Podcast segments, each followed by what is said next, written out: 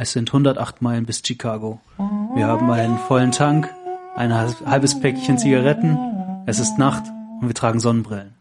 Tritt drauf!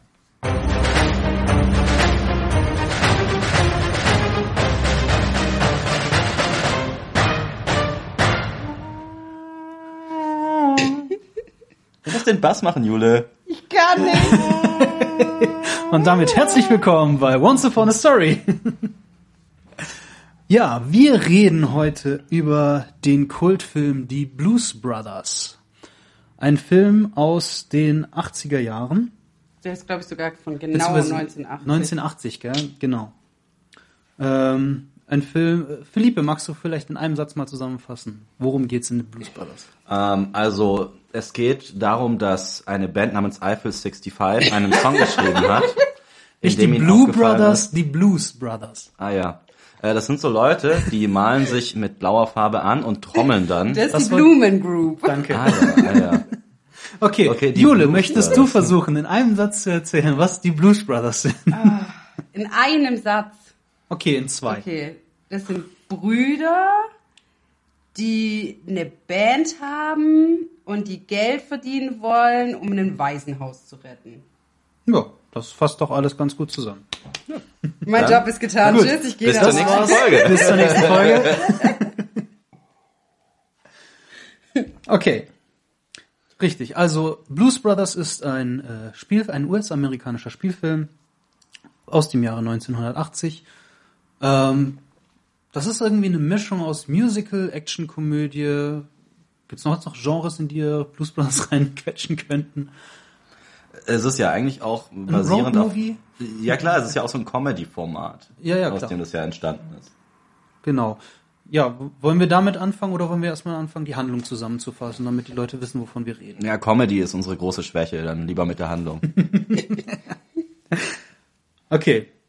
Ähm, ja, der Film beginnt damit, dass wir erst einmal ähm, ein sehr postapokalyptisches Setting sehen. Äh, wir sehen sehr viele Schornsteine und stellen dann sehr schnell fest, nein, das ist eigentlich nur die Stadt Detroit. Die sieht einfach so aus, als ob die kaputt wäre. Ähm, wir sehen Aufnahmen von einem Gefängnis und ein Mann, der mit zwei Wärtern flankiert äh, durch die Gänge dieses Gefängnisses läuft. Ähm, ja, er wird entlassen, kommt aus dem Gefängnis raus und damit beginnt eigentlich der Film. Die beiden Brüder Jake und Elwood Blues sehen sich nach drei Jahren endlich wieder. Wie heißt der andere?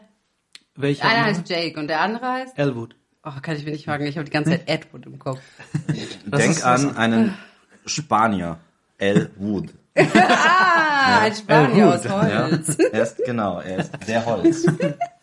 Ja, das passt doch zu der Mimik der beiden eigentlich. Ähm, genau, die beiden ähm, setzen sich in ein ausgemustertes Polizeiauto, das äh, Elwood, äh, mit dem Elwood seinen Bruder abholt. Und die fahren zu dem alten Waisenhaus, in dem sie aufgewachsen sind, weil Jake versprochen hat, wenn er aus dem Knast kommt, geht er den Pinguin besuchen. Der Pinguin äh, ist Der Bösewicht aus Batman. genau und äh, eine Nonne. Und der eine Bruder, der ist einfach für mich, also Welcher? Elwood. Elwood. Elwood. Elwood, für die, die es nicht wissen, ist der Große. Das ist Elwood. Und der Nein, Kleine ist Jake. Ja, aber der Große ist für mich einfach für immer der Vater bei My Girl. der hat keine Ja. andere, Ro- der passt in keine andere Rolle.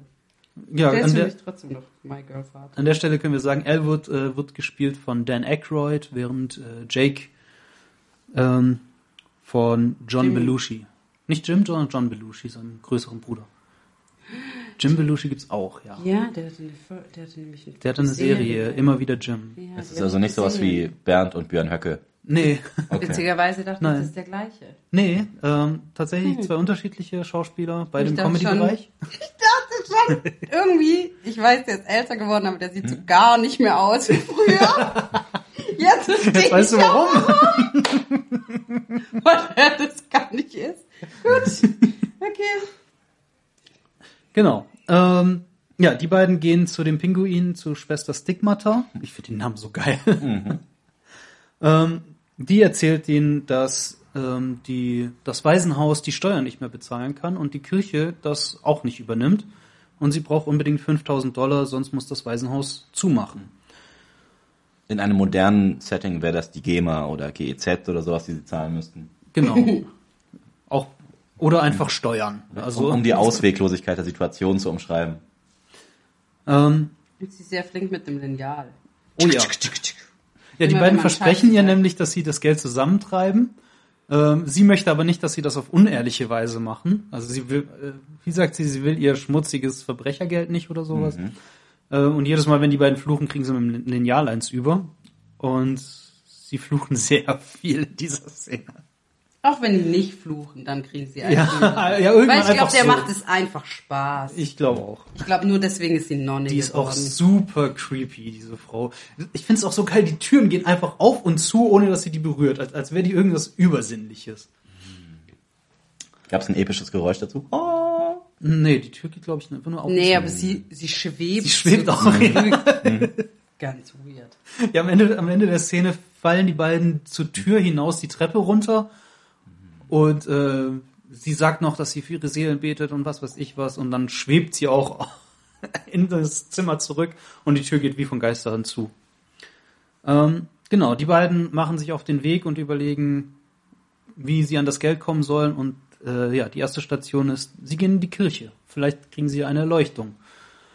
Und ja, in der Kirche findet ein Gottesdienst statt, ähm, den der Pfarrer James Brown leitet, der auch prompt anfängt zu singen, wie das in Baptistenkirchen in Amerika so üblich ist.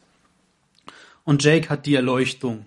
Und zwar wortwörtlich. Also aus zwischen den Wolken bricht Licht hindurch, fällt durch ein Fenster in der Kirche direkt auf Jake. Ich finde den Effekt super cheesy heutzutage.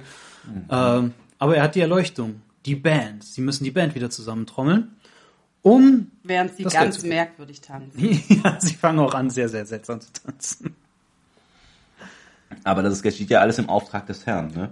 Richtig, genau. Ja, So die wie Band Da, das da, kommen, da kommen wir ja gleich noch dazu, so, genau. Ich dachte, das wäre jetzt so wie das zweite Live-Album der Toten Hosen. Wie hieß das nochmal? Im Auftrag des Herrn. Ah, hätte ich drauf kommen können. Ja. Die beiden wollen also die Band wieder zusammenbringen und ähm, fahren durch die Nacht. Ähm, währenddessen fahren sie über eine rote Ampel. Ähm, da kommt diese geile Szene mit dem Polizisten, in dem äh, Elwood dann fragt, äh, ja, was ist denn los, Chef? Ja, sie sind über Rot gefahren. Ach, das war doch höchstens hellrot. Und ja, die Polizei möchte den Führerschein von Elwood einziehen, weil die aber da keinen Bock drauf haben, fahren sie einfach los und ähm, ja, geben sich erstmal eine Verfolgungsjagd mit der Polizei, die prompt Verstärkung ruft. Äh, sie landen ja, auf der hat da nicht keinen Bock drauf, sondern der hat nichts zum Einziehen, weil er keinen Führerschein mehr hat. Stimmt. Die beiden fliehen also von der Polizei, damit sie nicht Voll der kluge werden. Move, ja? Sie können meinen Führerschein nicht einziehen. Ich habe gar keinen Führerschein. Das haben das? mit dem neuen Computergerät rausgefunden. Ja, hoffentlich haben sie nicht dieses neue Computerdings. Was für ein Computerdings? Auf jeden Fall fliehen die vor der Polizei, landen irgendwann ähm, auf dem Parkplatz eines äh, Einkaufszentrums. Jake ist nicht sehr begeistert und meint zu seinem Bruder, ähm, dass er gerne von dem Parkplatz runter. Nee, du hast uns in die, in die Situation gebracht, jetzt bring uns hier auch wieder raus. Ach so, du willst vom Parkplatz runter. Ja, und dann fahren sie einfach in das Kaufhaus hinein. Und ich finde, das ist eine der geil, genialsten Verfolgungsjagden, die, die jemals auf Film festgehalten wurden. Echt? Ja, Ich gar nicht. ich, ich finde, also Autoverfolgungsjagden gibt's keine geilere als diese durch dieses Kaufhaus, wie die beiden völlig emotionslos äh, im Auto sitzen, während die Polizei hinter ihnen her ist und die einfach sowohl die beiden selbst als auch die Polizei einfach den kompletten Läden auseinandernehmen. Ich finde das herrlich. Echt, ich habe hab da richtig Mitleid mit den ganzen Ladenbesitzern.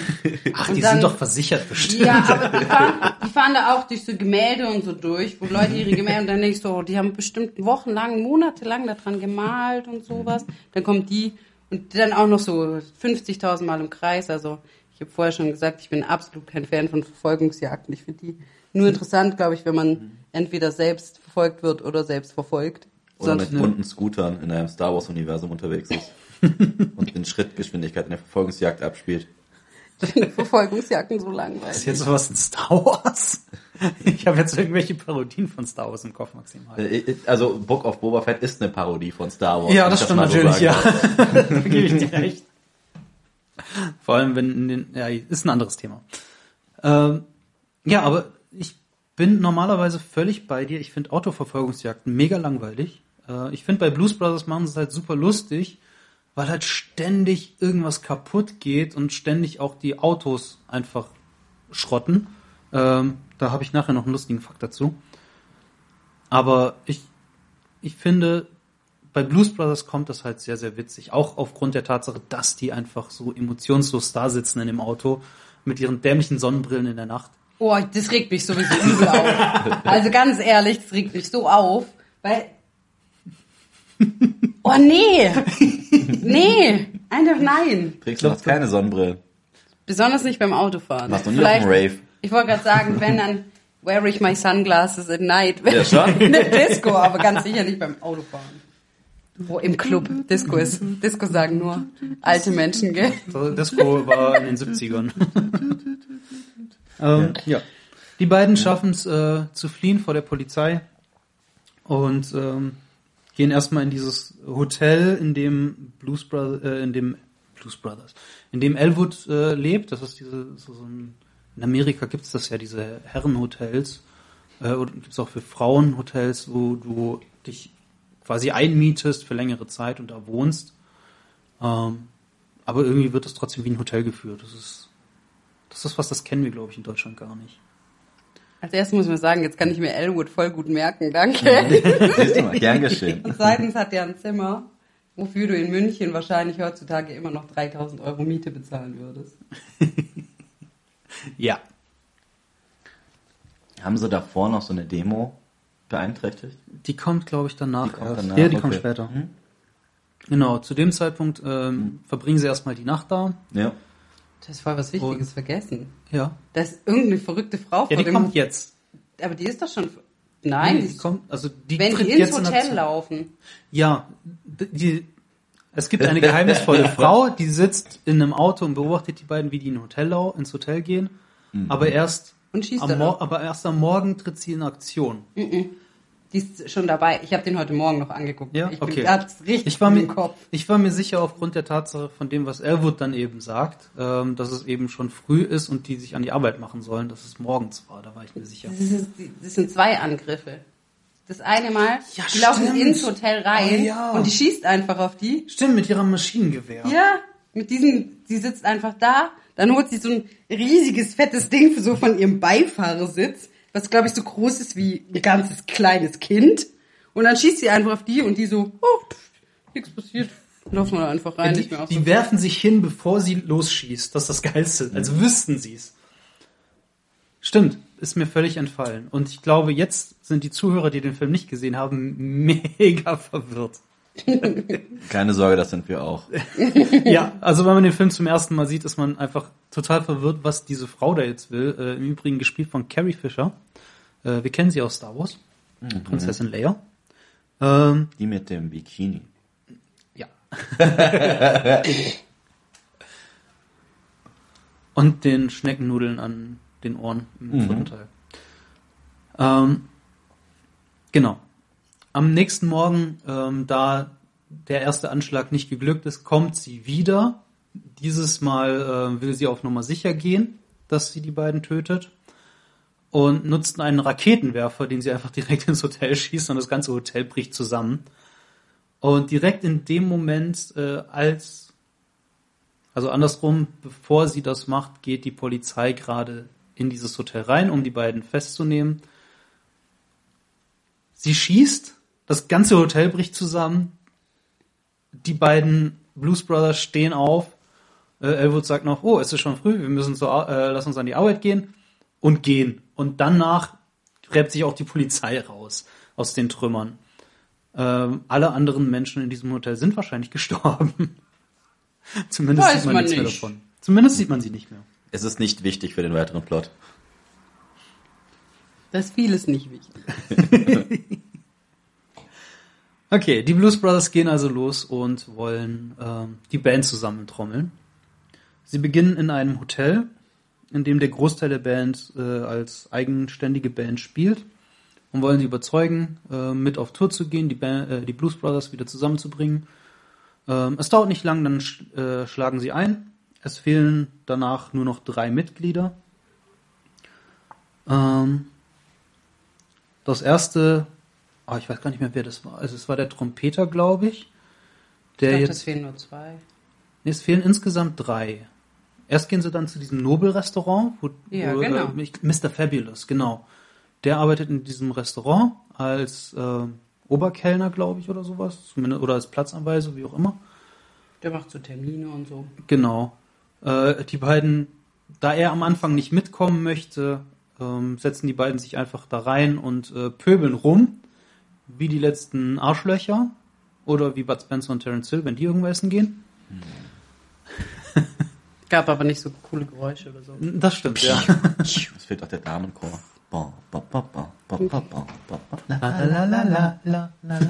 Wieso singen wir jetzt die Damen und Jule macht das, ja, muss das besser. ist schön gemacht. Weil wir es können. Und weil meine Stimme wahrscheinlich genauso tief ist wie eure. Hm. Vielleicht. Ach ja. Ach ja. Vielleicht sogar noch tiefer. Es gibt doch so ein Gas, das so das Gegenteil von Helium bewirkt. Ja, stimmt. Stimmt. Oh, Das brauchen wir auch. crazy shit. Mhm. Ähm, Da musst du einen Kopfstand danach machen, damit das Gas wieder rausfließen kann.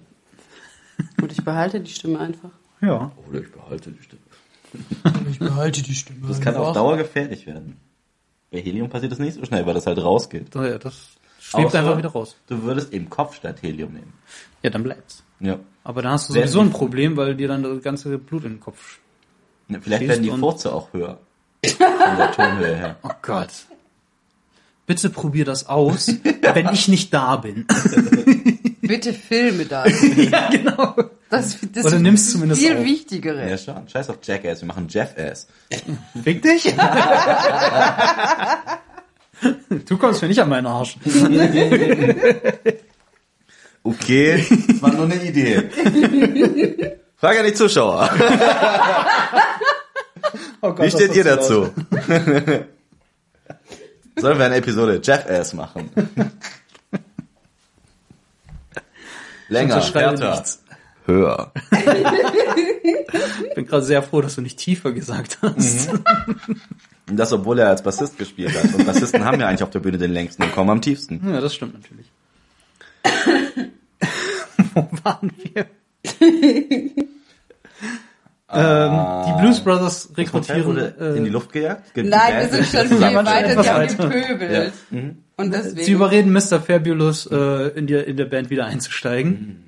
Und dann kommt der Teil, ähm, in dem sie einfach äh, zum, zum nächsten Ort fahren wollen, um die letzten beiden Mitglieder einzusammeln. Und dabei treffen sie auf diese Demo, auf die besagte Demo. Oh ja. Okay, können wir mal kurz über diese Demo reden? Ja, können wir. Ich habe da was. Ich habe da, ich finde die nämlich sowas von unnötig. Dieses ganze Nazi-Ding finde ich sowas von unnötig. Wollen wir erstmal kurz sagen, was in der Demo stattfindet, damit Okay, die erzähl. Zuhörer auch wissen, worum es geht? Also, es findet eine Nazi-Demo statt ähm, auf einer Brücke und es gibt auch Gegendemonstranten, die, äh, die beschimpf wüst beschimpfen, die Polizei steht dazwischen und die Blues Brothers stehen im Stau. Und weil die beiden einfach Nazis kacke finden und keinen Bock auf Nazis haben, fahren die einfach los. Die Menge geht zur Seite und die Nazis äh, springen, um ihr Leben zu retten, ins Wasser. Ich finde die Szene herrlich, einfach nur, weil ich finde es immer lustig, wenn Nazis auf den Sack kriegen. Ähm, Nein, sie wir haben keine weißen Masken mehr. Anderer Film. Andere Nazis. andere Nazis. Okay, ich habe hier was zu dem Thema. Ähm, ja, an sich ergibt das natürlich für den Plot wenig Sinn. Null. Äh, Einfach gar keinen. Die sind so unnötig. Es gibt, es gibt einen Hintergrund dafür, einen historischen. Und zwar 1977 klagte die Nationalsozialistische Partei Amerikas ein, demonstrieren zu dürfen. Und diese Demonstration wird in dem Film persifliert. Also die machen sich da über tatsächliche äh, Gegebenheiten lustig. Habt ihr das Und gehört? Ich gehe schwer davon aus. Die Nazi-Demo ist gerade ins Wasser gefallen.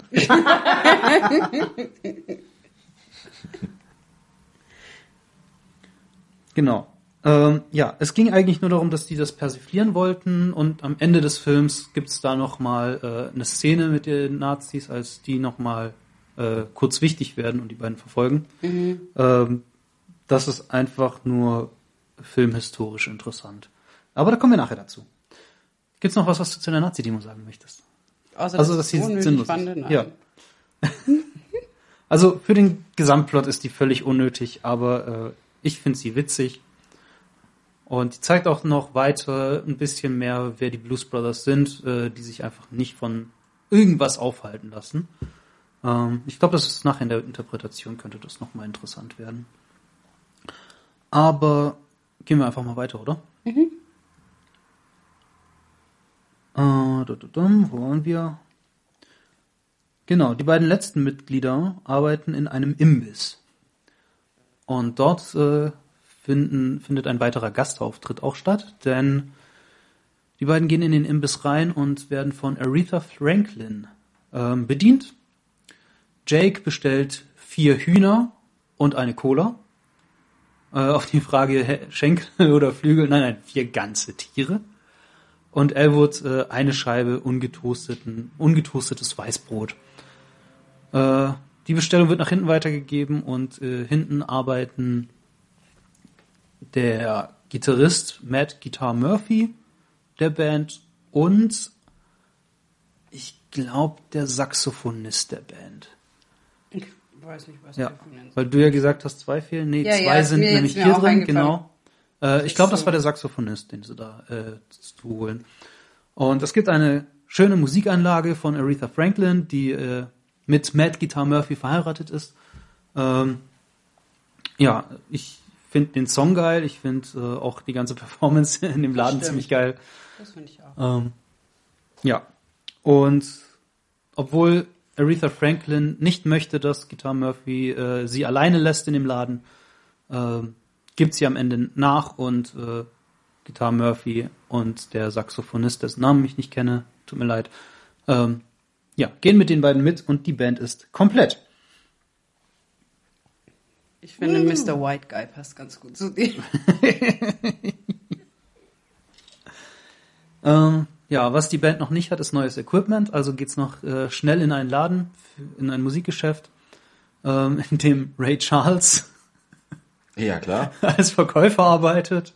Es gibt eine weitere Musikeinlage, Die auch sehr cool ist. die auch mega cool ist. Ich finde auch Tatsache geil, dieser kleine Junge, der da in den Laden kommt und versucht, die, äh, eine Gitarre zu klauen. Und Ray Charles, der blinde, der war Jazzpianist, gell? Oder Blues, Jazz, Soul? Ich weiß auf jeden Fall, ich weiß nur, dass er Pianist war, aber Ja. was. Äh, und er war blind. Und der Typ schießt einfach, trifft irgendwo in die Wand und hat das mitbekommen. Ich fand das mega witzig. Ähm, genau. Die Band kauft sich Equipment. Philipp, du siehst aus, als ob du was sagen möchtest. Du Nee, ich recherchierst hier grad- gerade mich, noch. Mich hat äh, gerade eine Nase gejuckt. Ach so. Äh, aber ich habe gerade kurz geschaut, hier stehen für Posaune, Saxophon, Saxophon und Trompete Leute dran. ja. Es gibt Aber- zwei Saxophone, das stimmt. Ja. Okay, ich weiß gar nicht, um welchen es geht. Es- Es gab einen Blue Lou und einen Triple Scale für die Saxophone. Ich glaube, es war sogar Blue Lou. Und dann gab es für die Posaune noch einen Typen namens Bones. Ja. Tom Bones Malloy. Richtig? Malone, aber Malone. Ah, nah dran. Mundart. Ich habe ich hab in letzter Zeit zu viel The Orville gesehen, da gibt's einen Malloy. Vielleicht Mhm. liegt's daran.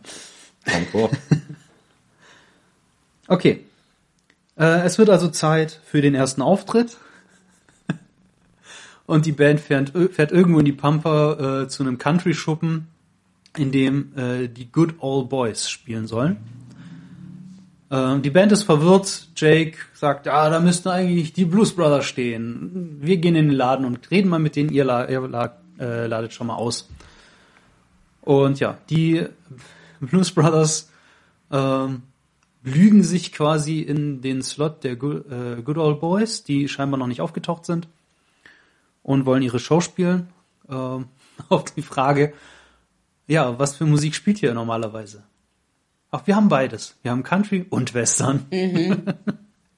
Zu dem Zeitpunkt könnte einem schon klar sein, okay, das äh, ist jetzt nicht der beste Laden für die Blues Brothers, um anzufangen. Ähm, die Band beginnt zu spielen und wird erstmal hart ausgebuht. Also müssen sie improvisieren, spielen und äh, beginnen mit dem Song Rawhide, mit dem sie die Leute auf ihre Seite bringen und die Leute werfen trotzdem weiterhin Gläser und keine Ahnung was in Richtung des Hühnerkäfigs, wie die Bühne heißt in dem Laden. Ähm, Den Song hat man übrigens auch in Feivel der Mauswanderer stimmt. im Wilden Westen. ja. Rede nicht von Feivel, ich muss weinen. Oh Gott. Okay, wir müssen dann mal. Ganz- Okay, wir machen mal eine Folge über Feivel, nur damit äh, gar Juli ganz viel weinen muss. Ich fand die Filme schön. Aber gerade sind Ja. wir ja bei ich jetzt Rollen, rollen, rollen. Rollen, rollen, rollen. Rollen, rollen, rollen, rawhide. Ähm, genau.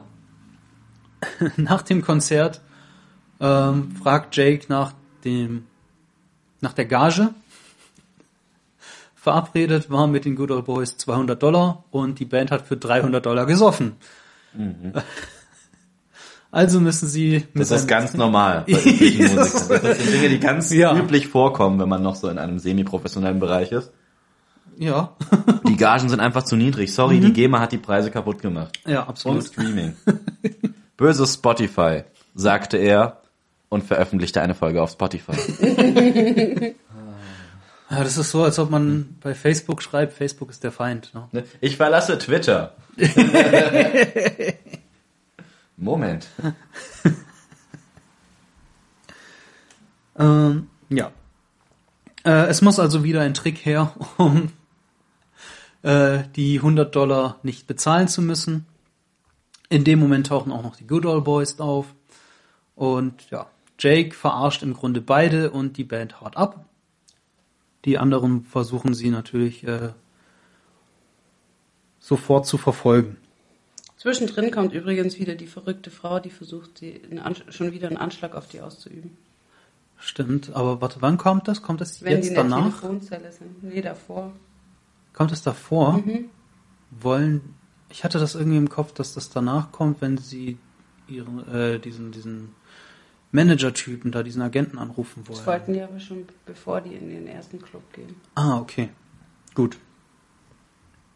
Bei mir ist es äh, zwei Wochen her, dass ich den Film gesehen habe. Ich habe es nicht so detail detailliert, aber äh, Ha, danke, danke dafür. Gut, dass du Morgen noch erst geguckt hast. gesehen. Genau, also die beiden, ähm, ja, die haben in der Telefonzelle, wollten sie telefonieren und äh, die Telefonzelle Lobt Jule, lobt sie. Heil dir Jule.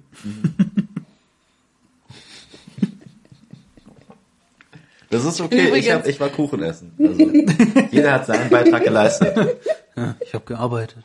Das war russischer Zupfkuchen, der war sehr lecker. Uh, Oh, der ist lecker. lecker. Geilen Streuseln. Geil. Jetzt ist ja die Fastenzeit rum. Wir nehmen das hier quasi Post-Ostern auf.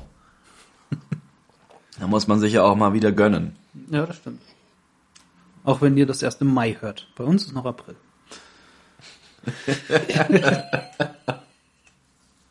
Ja. Ja. habe ich was Falsches gesagt? Nee, nee, das ist absolut richtig. Unsere Zuhörer leben im Mai, aber wir leben im Moment. Oh Gott. okay. Ähm,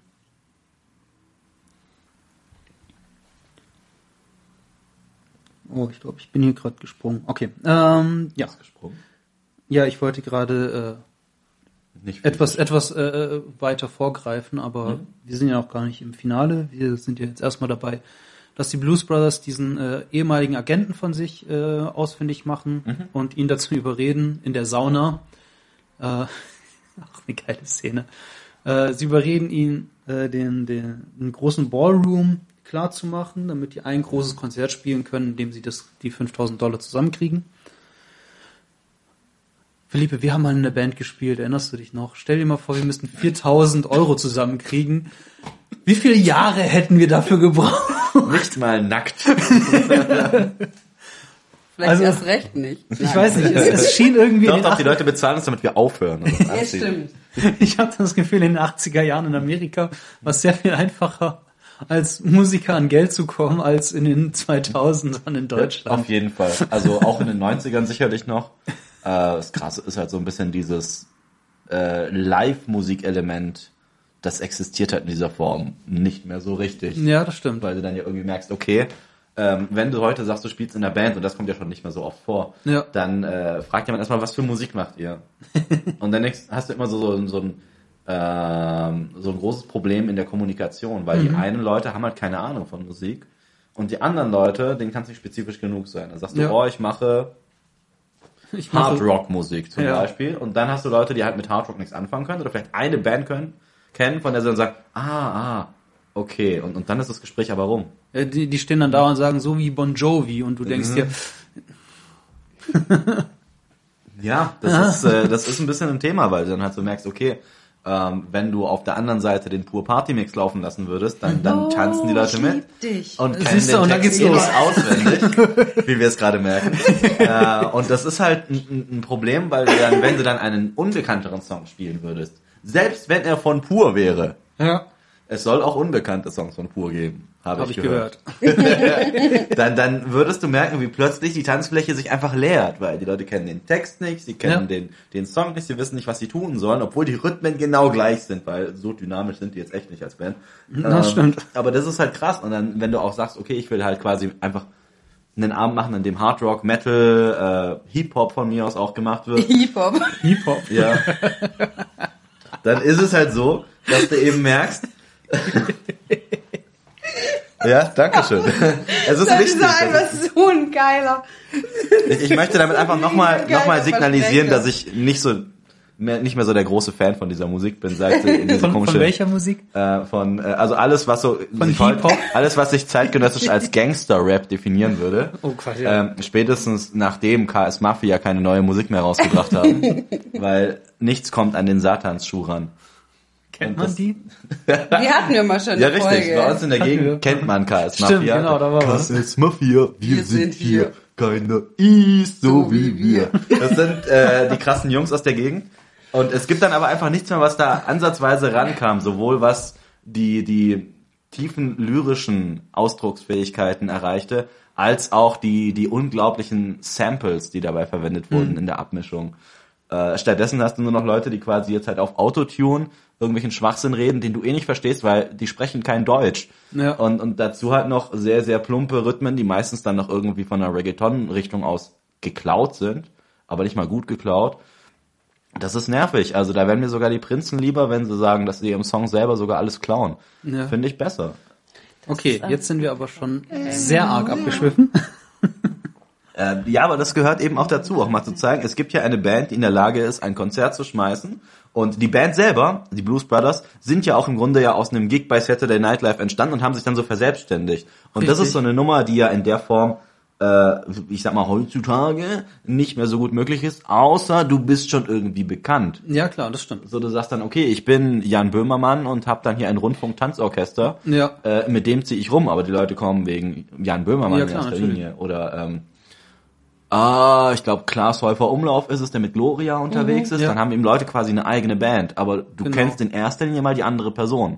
Ja, ja, klar, natürlich. Und also heutzutage, wenn du, du musst erstmal in irgendeiner Weise berühmt werden und dann kannst du es auch im Showbiz schaffen. Das Problem Ja, ist halt, klar. wie wirst du berühmt? Richtig, und da ist Musik leider nicht mal der Nee. galantere We Weg, ja. Nee, also wenn heute ein, ein TikToker eine Band gründen würde, hätte er damit wahrscheinlich mehr Erfolg als jemand, der sich äh, erstmal zehn Jahre im Keller einschließt, um wirklich Musik machen zu können und ein Instrument zu lernen und sich dann auf eine Bühne stellt, weil den kennt ja keiner.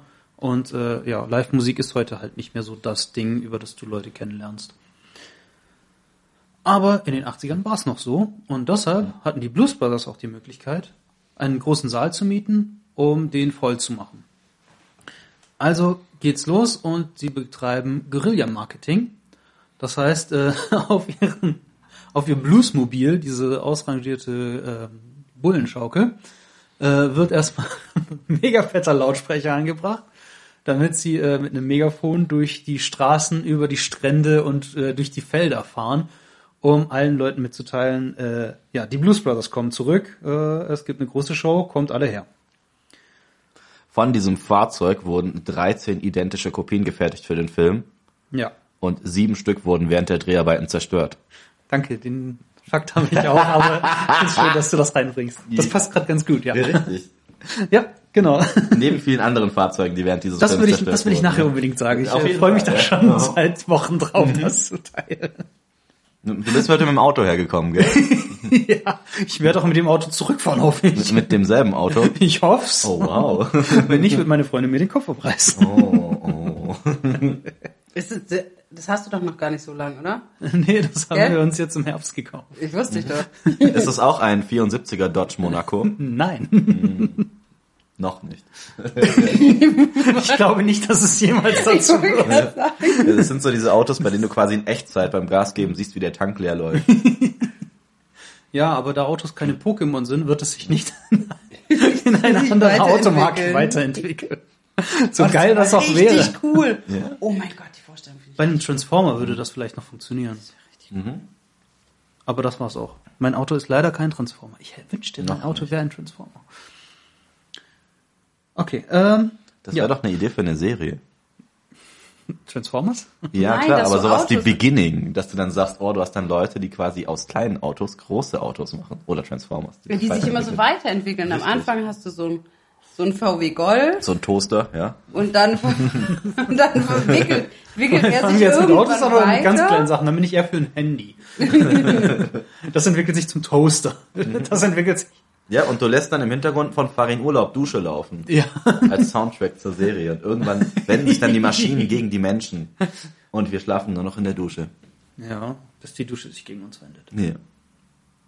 Die Blues Brothers. Kommen wir nun zu das völlig anderem. Apropos. ähm, genau, es kommt zum großen Konzert, da äh, die gesamte Halle allerdings von der Polizei umstellt ist, müssen die Blues Brothers ähm, durch, äh, äh, ja erstmal durch den, die parken das Auto irgendwo in einem, in einem Tunnel vom Abwasser und steigen dann durch das Fenster der Damentoilette ein. ähm, während die Band äh, schon auf der Bühne steht und ein bisschen für Ablenkung sorgt. Cap Calloway singt äh, Minnie the Moochie mit der Band. Und ja, die Band kommt irgendwann auf die Bühne, beziehungsweise die Blues Brothers kommen irgendwann auf die Bühne, spielen Everybody Needs Somebody to Love. Äh, eine fantastische Performance, wenn ich das so sagen darf. Und äh, Ich glaube, Philipp und ich singen, die gerade, singen das Lied gerade weiter in unserem Kopf. Everybody needs somebody to love. Someone to love. Someone to love. You, you, you. äh, da die Polizei äh, auch bereits in der Halle steht und sehr prominent da ist, ähm, versuchen die Blues Brothers äh, durch eine Falltür hinter dem Schlagzeug ähm, sich aus dem Stau zu machen, bekommen noch von einem Plattenchef 10.000 Dollar, Einfach äh, so. weil er einen Plattenvertrag mit ihnen machen will. Also sie bekommen äh, einen Vorschuss, wie das so üblich war damals, als das, Musikbusiness, das ist wichtig, ja. als das Musikbusiness für weiße Männer noch richtig geil war. Muss man leider so dazu sagen. Bevor dich irgendwelche zwielichtigen Veranstalter anschreiben, hey, ich mache ein Konzert. Du musst aber 50 Karten äh, 5 Euro Ja, kaufen. genau. Sonst darfst du nicht bei dem Konzert mitmachen. Ja. Okay. Du darfst es dafür so teuer verkaufen, wie du willst. Super. Ähm, genau, also damals gab es noch kein Pay-to-Play, wie das heute üblich ist. Äh, die beiden machen sich aus dem Staub und in der Kanalisation treffen sie erneut die geheimnisvolle Frau, bei der sich endlich rausstellt, nachdem sie erstmal wieder auf die beiden geschossen hat äh, und die beiden sich in den Schlamm werfen, äh, dass es sich hier um Jakes Ex-Verlobte handelt, die er vorm Altar stehen gelassen hat. Er geht auf sie zu und während man vermutet, dass er jetzt irgendwas mega Cooles abzieht, fällt er vor ihr auf die Knie und fleht um Vergebung, während er die dümmsten Ausreden, die ich jemals gehört habe, einfach mal komplett runterrasselt. Ähm, das überzeugt die Frau nicht. Erst als er seine Sonnenbrille abzieht, das erste Mal in diesem Film, sehen wir einen der Blues Brothers ohne Sonnenbrille, ähm, ja, verfällt sie seinen charmanten Augen, was wir als Zuschauer, glaube ich, nicht nachvollziehen können. Ähm, sie verfällt ihm, er küsst sie, lässt sie fallen und sagt seinem Bruder, alles klar, los geht's. Ja, und er lässt sie wieder in diesmal nicht stehen, sondern liegen. Was für eine wundervolle Ausstrahlung. Ich sollte künftig auch Sonnenbrille tragen. Ja. es wirkt viel stärker, wenn du sie absetzt. Ähm, ja. Ich würde sagen, wir, wir machen erstmal zu Ende, dann kommen wir ein bisschen zu Hintergrundinfos. Ähm, die beiden äh, fahren in Richtung Steuerverwaltung von Detroit, um die Steuern zu bezahlen. Und werden dabei von der Polizei verfolgt, von den Good Old Boys, die äh, ebenfalls hinter ihnen her sind. Und ähm, durch den Polizeifunk hören auch die Nazis davon und äh, ja, schließen sich ebenfalls der Jagd nach den Blues Brothers an. Es beginnt eine wilde Verfolgungsjagd, bei der man das Gefühl hat, sämtliche Polizisten müssen ihre Führerscheine im Lotto gewonnen haben. es gibt Unmengen von Massenkarambolagen. Ähm, und ja, nachdem so ziemlich ja die Polizei mehr oder weniger abgehängt wurde, sind noch die Nazis hinter ihnen her. Äh, die Blues Brothers fahren auf eine Brücke, die noch nicht fertiggestellt ist, äh, schaffen es im letzten Moment zu bremsen, drehen um und die Nazis, die nicht bemerkt haben, dass die Brücke zu Ende ist, äh, ja, stürzen in die Tiefe. Die Blues Brothers erreichen das äh, Verwaltungsgebäude, steigen aus dem Auto aus, das Auto fällt auseinander, instant. Und ja, die Polizei ist ihnen wieder auf den Fersen. Sie verbarrikadieren die Türen hinter sich, äh, fahren mit dem Aufzug nach oben und ja, bezahlen gerade noch rechtzeitig die Steuern und in dem Moment, in dem sie den untersch die unterschriebene Quittung entgegennehmen, hört man ein Klicken, nee, bekommen sie Handschellen angelegt, man hört ein Klicken und ja, die Polizei mitsamt Militär nimmt die beiden fest. Ich finde das so geil übertrieben. Erstens, wie viele Autos hinter denen her sind. Und dann kommen wir an diesem Verwaltungsgebäude erstmal ein Panzer, Unmengen Militär, Reiterstaffeln, auf dem Fluss noch die Wasserpolizei. Also wirklich alles wird aufgefahren, um die zu verhaften. Wichtig ist, dass alle Polizisten noch mit gehobener Waffe aus ihren, aus ihren Autos aussteigen und machen, ey, ey, ey, ey, ey, ey. Da, da kommt noch dieses, äh, was man so aus dem Militär kennt. Hep, hep. Das ist Hep, das ist die Schlimm. Okay, Entschuldigung. Also nicht Hey, sondern das ist Hep. Du musst auf deine Aussprache achten. Ja, der Film äh, endet damit, dass ähm, die komplette Band im Gefängnis landet und äh, Jailhouse Rock singt ähm, vor den anderen Gefangenen. Man sieht immer wieder zu, äh, ja, es, es gibt Schnitte zu den ganzen Gastdarstellern äh, und Leider nicht zu Elvis. Presley. Leider nicht zu Elvis Presley. Aber die anderen, die mitgespielt haben, die werden nochmal gezeigt und am Ende sieht man auch die komplette Crew, wie sie fröhlich Jailhouse Rock zusammen singt. Das ist cool. Und äh, das fand ich mega cool. Ja, und damit endet der Film Blues Brothers. Und ja, ich persönlich, ich, ich mag diesen Film sehr, sehr gerne. Äh, ich finde, er ist nicht umsonst Kult geworden. Und äh, ja, genauso witzig wie der Film selbst sind äh, einige Geschichten, wie es überhaupt zu dem Film gekommen ist.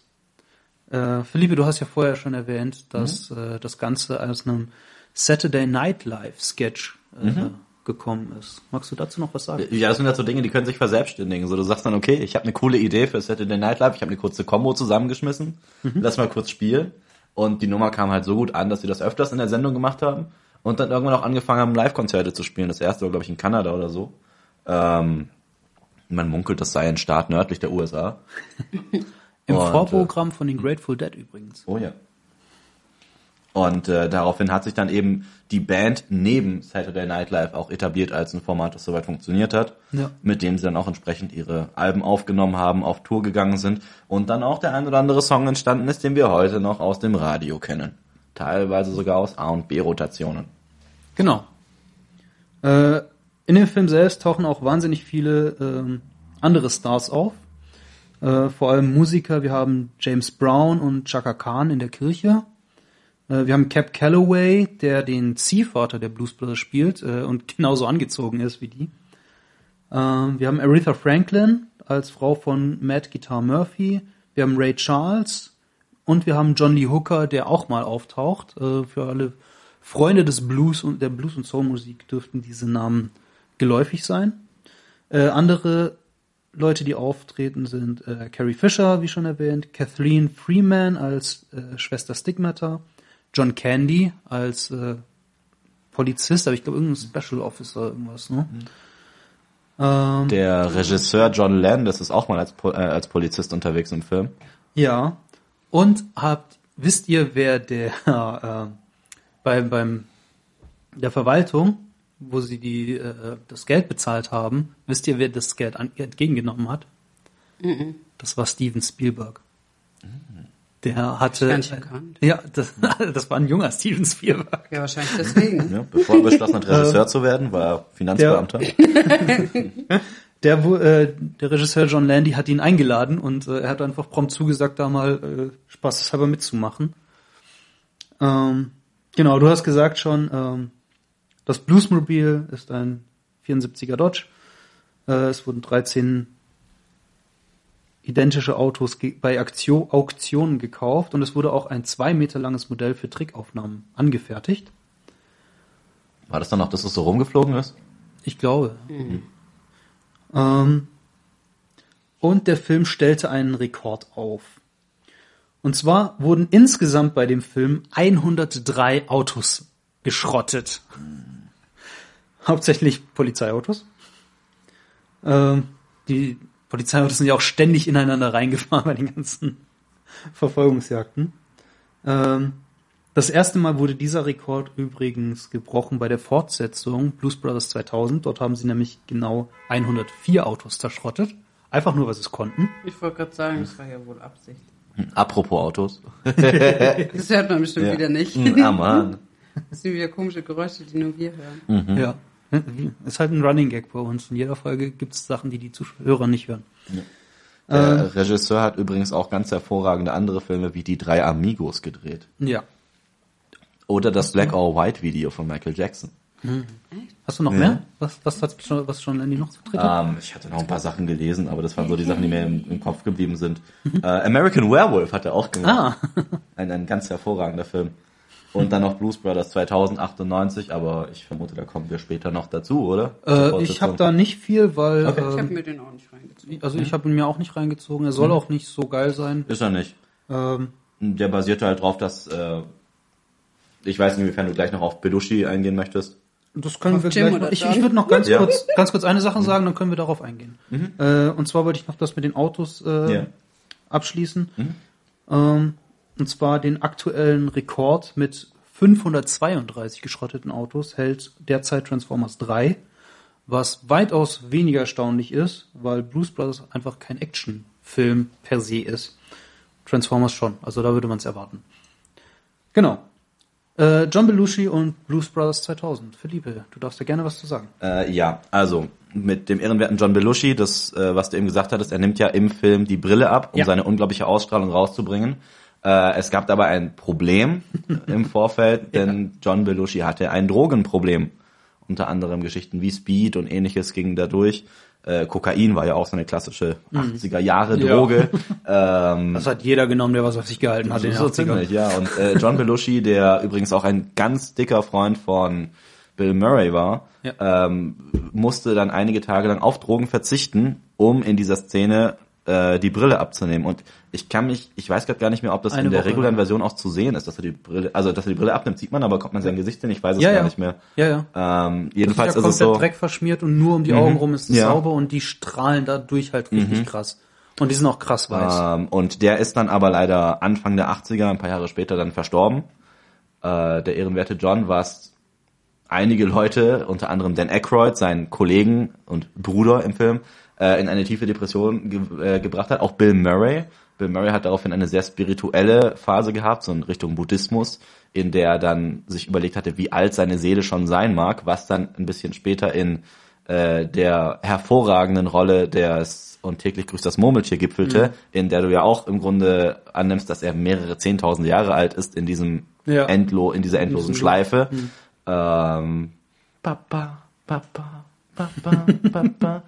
Das muss furchtbar sein, wenn es jeden Morgen läuft. Liebe lenkt sich selbst ab. Ja, und nachdem es John Belushi dann eben erwischt hat, kam es dann aber Ende der 80er, Anfang der 90er nochmal zu einer Reunion der Band The Blues Ja. Brothers, die dann auf musikalischer Ebene unterwegs waren, was darin gipfelte, dass sie in den 90ern, ich glaube 96 war das mit Olymp Olympischen Spielen in den USA, zur Eröffnung gespielt haben Mhm. und in dem Fall dann aber eine Neubesetzung für John Belushi hatten, nämlich Jim, Jim Belushi, Belushi. der Ja. hier schon erwähnt wurde. Genau. Na, da bin ich aber Ja? gar nicht so falsch Nö, gewesen. überhaupt nicht. Was dann dazu geführt hat, dass die Band, äh, die, die quasi nochmal als Combo funktioniert hat, den Film Blues Brothers 2000 im Jahr 98 gedreht hat. Ja.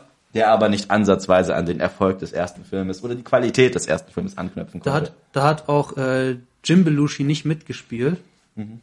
Ähm, aber in seiner Serie immer wieder Jim. Ja, genau. Da ist ja Dan Aykroyd auch irgendwann aufgetreten und die haben zusammen Blues gespielt. Genau. Mehrfach. Das hängt mit diesem Film zusammen und mit äh, John Belushi, weil Deswegen die beiden ich, nämlich Freunde gewesen das. sind. ja. Die haben übrigens auch beim Super Bowl 97 gespielt mit James Brown und CC Top. Ich finde es ja erstaunlich, dass äh, John Belushi tatsächlich, der war ja, also dadurch, dass er so hart drogensüchtig war, Mhm. dass es offiziell tatsächlich durchgehalten hat, sieben Tage lang Ja. nichts zu nehmen, um clean zu wirken. Mhm. Also das ist äh, gerade für so einen Drogensüchtigen eine extrem erstaunliche Leistung. In den 90ern hatten sie dann mit Jim aber auch noch John Goodman kurzzeitig in der Band. Stimmt. Ähm, Kennt man vielleicht aus Roseanne, war es glaube ich. Es gab so einen Feuersteins-Film mit ihm. Mhm. Ja. Und viele andere ganz hochwertige Filme. ähm, Ich mag die. Ja, ich finde Ja. den Film Ich auch cool. die cool. Ja, fantastisch. Fand ich auch schön. ähm, das erste Dreh, also Dan Aykroyd selbst hat ja das Drehbuch geschrieben für die Blues Brothers. Ähm, Im Normalfall hat ein, äh, ein Drehbuch ungefähr 100 bis 150 Seiten. Dan Aykroyds Drehbuch hatte 324 Seiten. Und er hat das alles in einen Telefonbuchumschlag eingebunden, um zu unterstreichen, guck mal, was für einen dicken Wälzer ich geschrieben habe. Ähm, genau. Ja, also ich muss ja zugeben, dass ich nicht verstehen kann, warum der jetzt so hardcore gehypt wird. Hm? Ja, ich find, fand ihn jetzt nicht so toll. Aber die Musik ist überragend, oder? Das stimmt. Ja? Das, ist ein, das einzig Gute in, an dem Film sind die Musikstellen für mich gewesen. Oh, die Verfolgungsjagd? Die fand Ja, ich hat mir nicht gefallen. Aber jedem das seine. Es, es kann ja nicht sein, dass Deswegen, jedem möchte, alle Filme deswegen gefallen. möchte, re- möchte ich mich dazu, dazu äußern, dass ich den nicht so toll fand. Vielleicht gibt es ja irgendjemand anderen, der den auch nicht so toll fand. Ja. Und jetzt denkt so, ja, fühle ich. Ja, ist auch absolut äh, legitim. I feel you ganz deep in mir drin und so. Jedenfalls ist es so, dass der Film halt eben für Leute, die zum Beispiel eine gewisse Affinität für Blues, Musik und ähnliches haben, Ja. ziemlich geil ist. Ähm, dieser ganze Verfolgungsjagd-Part von der Action her ist witzig inszeniert. Richtig. Der- und hebt sich ja. dadurch auch extrem ab von diesem 0815 Actionfilm, die Ja. wir kurz danach in den 80ern hatten.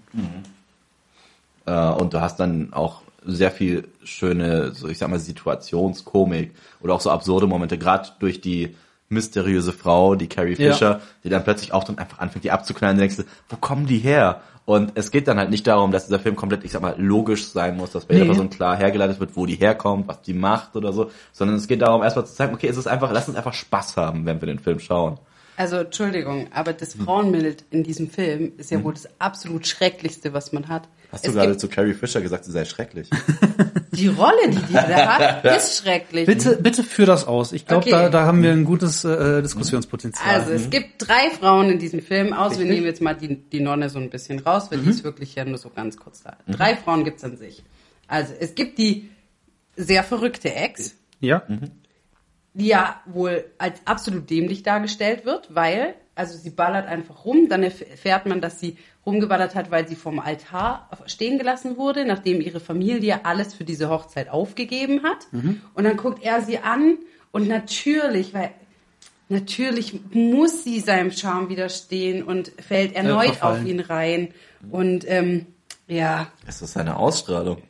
ja genau, weil Ja. diese, diese kleine dumme Frau, die fällt da natürlich drauf rein. Weil Sie Okay. ist halt sehr temperamentvoll, aber gleichzeitig stößt sie halt dann eben auf das unglaubliche Charisma eines Musikers. Ja, genau, Denn er muss sie nur Live-Musiker, auch wenn sie vielleicht auf ökonomischer Ebene nicht ganz so erfolgreich sind, haben doch einen ganz anderen Reiz auf, vielen, auf viele Personen.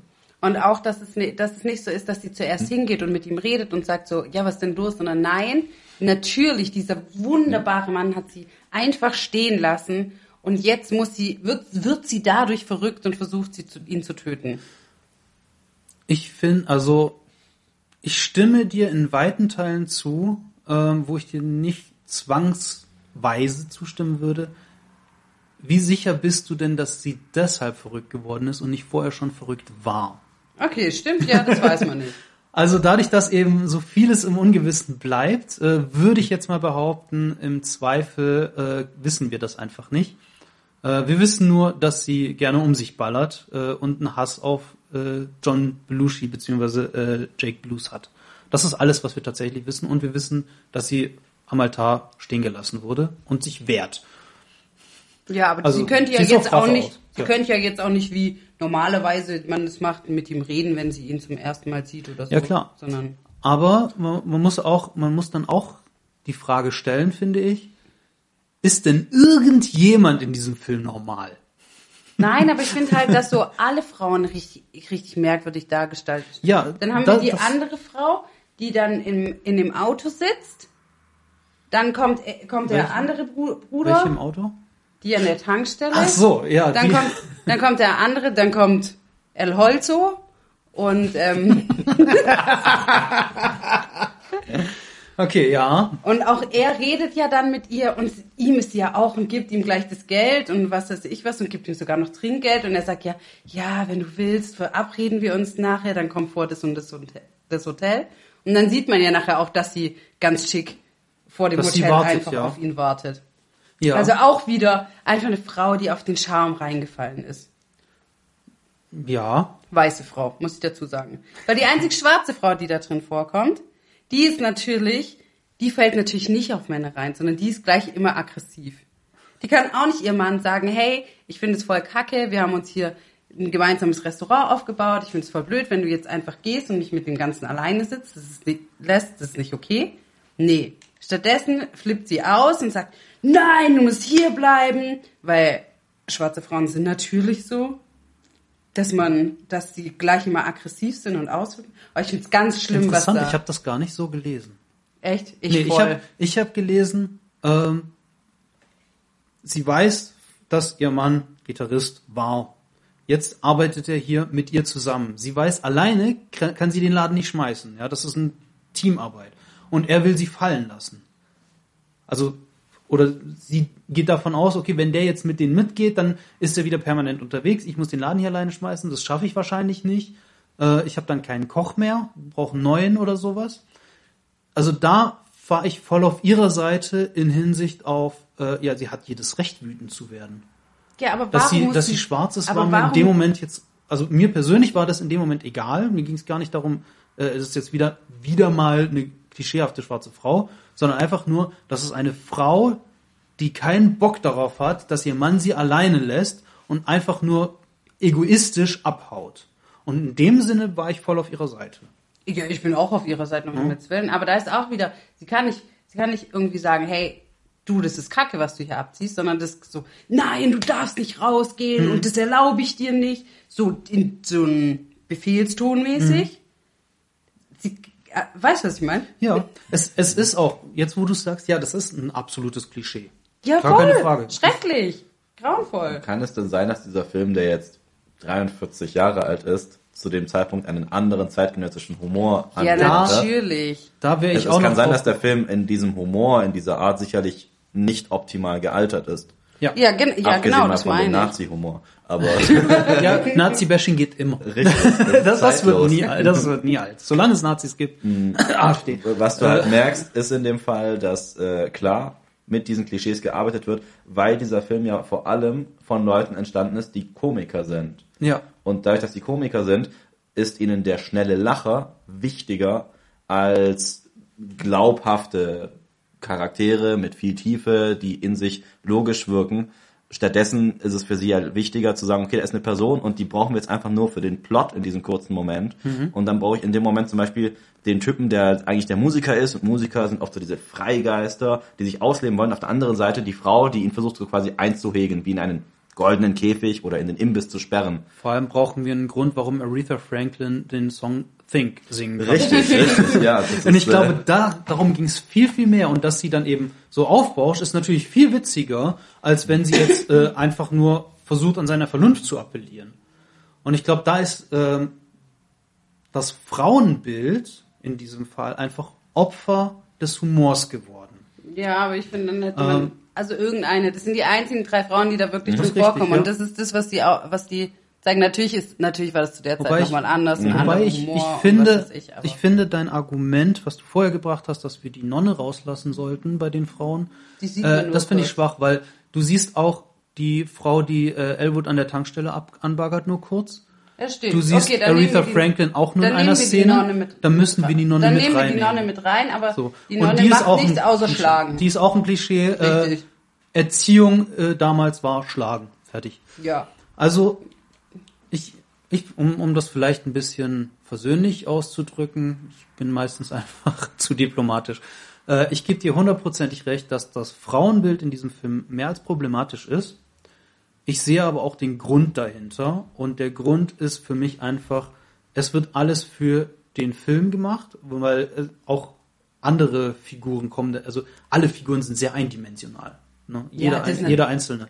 Und Polizisten. dementsprechend kommen auch, die Polizei kommt nicht gut weg, äh, Musiker kommen auch nicht gut weg, die sind auch alle irgendwie äh, Verbrecher und rachsü rachsüchtig sind sowieso alle. Von dem her finde ich, ähm, auch wenn das Frauenbild problematisch ist, finde ich es nicht so schlimm, weil alle anderen genauso schlimm dran sind. Mehr oder weniger. Daher finde ich das insofern verzeihbar. Abgesehen davon stimme ich auch Philippe zu, ähm, man muss Filme auch im Kontext ihrer Zeit sehen, Da- aber man muss sie Fall. auch in der heutigen Zeit sehen. Und da, das ist so ein, so ein zwiegespaltenes Ding, was wir immer haben als Rezipienten. Wir, wir schauen Filme heute mit unserem Wissen und äh, das, das wird in der nächsten Folge spannend, da werde ich drauf eingehen, auf den hermeneutischen Zeug, äh, auf den hermeneutischen Zirkel. Spoilerwarnung. Ähm, genau, aber in, insofern finde ich deine Argumente, Argumente an sich richtig. Ähm, wird sie aber ein bisschen, also wird sie halt nicht so schwer gewichten. So, für diesen Film. Wenn der Film, also der Film könnte heute nicht so rausgebracht werden. Abgesehen davon, äh, wir hatten das ja, der Film kommt aus einem Sketch heraus und der ist eigentlich nichts weiter als eine Aneinanderreihung von Sketchen. Daher ist auch gar, kein, äh, gar nicht notwendig, dass es irgendwie eine größere Charakterentwicklung oder sowas gibt. Auch wenn wir auch hier mit Sicherheit eine Heldenreise finden. Ich hätte noch ein Beispiel dafür. Ja. Und zwar ist einer meiner Lieblingsfilme vor, viel, vor etwa zehn Jahren ziemlich beste Freunde gewesen. Mhm. In dem es ja darum geht, dass ein Mann aus den Banlieues, also ein Schwarzafrikaner, ähm, als Pfleger bei einem sehr reichen Herrn unterkommt Mhm. und man dann ja sieht, wie da quasi diese Klischees sich aneinander abarbeiten, Ja. was sehr oft in französischen Komödien passiert. ähm, man könnte glatt meinen, es gäbe sonst keine französischen Filme. Vielleicht sind das einfach nur die, die auch bei uns ankommen. Ja, und, und was am Ende des Films passiert, ist mehr oder minder eine Anpassung dieses Menschen aus der Unterschicht, aus den Vororten, an diese reichen Menschen, Ja. die selbstverständlich auch mit gewissen ethnischen Zugehörigkeiten dann gezeigt werden, weil das eben die mehrheitlichen Darsteller, der mehrheitlichen Darstellung dieser Leute entspricht. Und äh, klar kann man dann sagen, okay, es gibt Stellen, da habe ich in dem Film herzhaft gelacht und fand sie mega witzig. Und genauso ist das dann eben auch bei Blues Brothers. Ja. Äh, doch du merkst dann, dass dieses Format des Films, eine Komödie, auf solche Momente auch zuarbeitet. Genau, ja. Gleichzeitig es hinbekommt, größtenteils respektvoll umzu damit umzugehen. Mhm. Ähm, selbstverständlich ging Humor in den 80ern weiter in einigen Bereichen, Ja. radikaler, Ja. als er das heute ist. Gerade weil du heute auch merkst, dass sehr viel mehr, mh, ich weiß nicht ganz, ob, also doch, weil schon die, die, die Furcht vor der Zensur größer ist. Ja. Weil äh, es passieren kann, dass du in deinem Film einfach nur einen dummen Spruch machst oder einen Witz machst, der vielleicht nicht gut altert und das dazu führt, dass du dann Angst davor hast, dass dein Format gar nicht mehr ausgestrahlt wird. Ja. Dass du gar keine Plattform findest. Es gibt alte, also alte Folgen, das ist jetzt auch schon wieder zu viel, aber es gibt ja alle paar Monate in der Presse wieder Diskussionen über Filme und Serien, in denen sich dann auch die Frage stellt, ist das noch zeitgemäß? Vom Winde verweht ist selbstverständlich kein zeitgemäßer Film. Ja, klar. Er ist trotzdem ein Filmklassiker und man sollte ihn sich in kompletter Form ohne große, ich sag mal, großes Rausschneiden von Szenen oder Charakteren anschauen dürfen. Es gibt Filme, in denen Blackfacing verwendet wird, es gibt Serien, in denen das gemacht wird. Ja. Teilweise sogar, um damit zu kokettieren. Es gibt zum Ja, Beispiel in ähm, Community, einer fantastischen Serie, Mhm. eine Folge, in der sie Dungeons and Dragons spielen und der ehrenwerte Herr Chong sich schwarz anmalt, um einen Dunkelelfen zu spielen. Also er ist nicht schwarz, sondern er spielt einen Dunkelelfen und Dunkelelfen haben schwarze Haut, wirklich von Also der Farbe. schwarz, schwarz, Richtig. nicht afrikanisch. Und in äh, dem Moment schwarz, ja. wird dann natürlich auch mit diesem Element kokettiert. Das gehört Ja, dazu, klar. den Sinn für Humor dann auch dafür zu nutzen. Äh, in, für meinen persönlichen Geschmack auch eine der besten Folgen der ganzen Serie, ja, stimmt. weil sie zum einen die Charaktere alle hervorragend einführt, zum anderen mit Soundeffekten Pen and Paper wirklich lebendig macht. Äh, und du dazu eben auch noch so ein Thema ansprichst. Es gibt viele vom, es gibt viele Plattformen, die dann gesagt haben, okay, sie werden diese ganze Folge deswegen nicht ausstrahlen.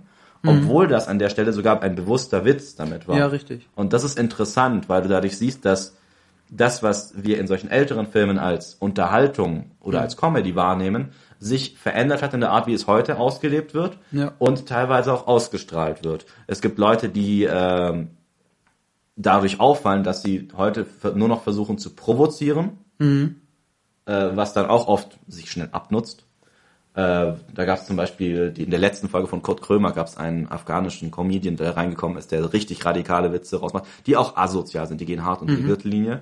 Ja, ich Ähm, weiß, wie du meinst. Und ähm, das ist dann halt problematisch. Natürlich ist das problematisch. Die einzige Möglichkeit, die wir dann letzten Endes als Konsumenten, sage ich mal, haben, ist dann zu sagen, okay, ich habe es mir angeschaut und ich finde es schlecht und dann ist es für mich soweit in Ordnung. Ja. Das ist meine persönliche Meinung dazu, weil ich es nicht für sinnvoll erachte, äh, auf solche Formate anderweitig Einfluss zu nehmen, denn sie verstellen zum einen die Sicht auf das Kunstwerk, äh, das an sich in einer bestimmten Format funktionieren kann. Zum anderen hast du nochmal das Problem dahinter, dass ähm, du dann oft gar nicht mehr weißt, was überhaupt, äh, also du, du hast dann das Problem, dass bestimmte Themen massiv überrepräsentiert sind, weil man sie so unproblematisch darstellen kann. Typ die klassische romantische Komödie, oh ja, die Frau fühlt sich vom Mann nicht verstanden. Dreh mal den Spieß um und dann könnte es sein, dass du schon einen medialen Aufschrei bekommst Ja, wenn du dann mal sagst, oh, hier ist aber mal der Mann das Opfer und die Frau die Unterdrückerin. Das ist mal ein Thema, wo du sagst, okay, es wäre, es ist mal eine kleine Veränderung im Plot, aber sie könnte schon provokant sein. Es könnte auch schon provokant sein, wenn du dann in, mit, äh, oh Gott, wie hieß der Typ? Hieß der Fassbinder, Rainer Werner Fassbinder oder so, Ja. ein deutscher Regisseur? Ja, ja. Der hatte zum Beispiel mit Angst, Essen, Seele auf einen sehr frühen Erfolg, indem er einen Migranten dann auch erfolgreich einbindet in eine Ja. Gesellschaft, in der er aber Schwierigkeiten hat reinzukommen. Es gibt einen alten Otto-Film, da weiß ich den Namen leider auch nicht mehr, in dem er mit einem schwarzen Kollegen durch die Straßen läuft und Geld braucht und dann diesen quasi als Sklaven anbietet. Die, das, da wird bewusst Ich glaub, ein Witz das war der Außerfriesische. das ist sehr gut möglich. Und die haben ja bewusst diesen Witz so aufgebaut. Ja, ja, klar. Und du weißt als Zuschauer, der mäßig begabt ist, also so begabt ist, dass er sich Mhm. leisten kann, in ein Kino zu gehen, einen Film witzig zu finden, äh, dass das entsprechend ein Witz ist, auf dem aufgebaut wird. Ja, klar. Und, und das ist eine Stelle, an der äh, es für mich so ein bisschen eben wirklich auf diese Verantwortung des Einzelnen zurückgeht, weil ähm, ich dann letzten Endes immer die Möglichkeit habe zu sagen, okay, dann finde ich es nicht gut Ja, ja. in der, in der entsprechenden Bewertung. Also ich finde auch, dass überhaupt auf gar keinen Fall irgendwas zensiert werden sollte, aber dass man manche Sachen einfach kritisch hinterfragt.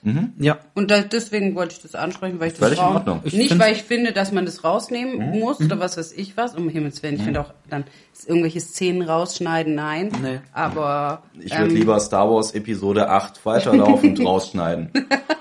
Das hat nicht mal was damit. also, Aber jetzt, ich jetzt muss ich mal ganz kurz sagen, äh, erstens, ich hätte nie gedacht, dass wir bei Blues Brothers auf Political Correctness Themen kommen. Hey, es kommen darin Nazis vor, was ist das? ja eben. Und witzigerweise Äh, ja, ist es da ja zum Beispiel hätte- immer okay, auf die drauf zu hauen. Ja, weil da hat, Mhm. das hat ja nichts mit der Herkunft zu tun, das sind ja einfach schlechte Menschen. Also, nee, ähm, was ich sagen wollte, äh, ich Mhm. hätte erwartet, dass wir auf solche Themen kommen, aber irgendwie hätte ich da andere Filme im, im Mhm. Ja. Hinterkopf gehabt, dass wir darauf So kommen. American History X oder so. zum Beispiel, ja. Oder Filme, die äh, auch in der breiten öffentlichen Wahrnehmung tatsächlich mit dieser Problematik Ja. äh, äh, behaftet sind, weil Blues Brothers, wie gesagt, mir ist es persönlich jetzt nicht aufgefallen, dir ist es aufgefallen, dieses problematische Frauenbild, ähm, was mit Sicherheit auch daran liegt, dass du einen ganz anderen Blick auf diesen Film hast als ich. Ähm, so wie Du jeder hast ihn Mensch zum Beispiel heute Morgen noch mal gesehen. du hast ihn zum Beispiel vorgesehen. ähm, genau. Äh, Frage, was, ob was zensiert werden muss oder sonst was, das wäre auch eine Diskussion, die würde ich auch in eine andere Folge mit Ja. einem, mit einem vielleicht problematischeren Werk äh, äh, Sowas von. Uwe Boll. Die sollten aus Qualitätsgründen zensiert Ja. werden. Das ist was völlig anderes. Stell dir das mal vor, du bist Regisseur und es gibt eine Petition, die darum läuft, dass du aufhören sollst, Ja. Filme zu machen. Wow. Ja, da hast du es geschafft. Okay. ähm, ja, aber ich finde äh, die Diskussion sehr spannend, deswegen äh, habe ich euch beiden auch gerade sehr gebannt zugehört. Ich fand das mega cool. Und ich äh, wünsche mir sehr, dass wir auch äh, in Zukunft noch mal häufiger auf solche Themen zu sprechen kommen.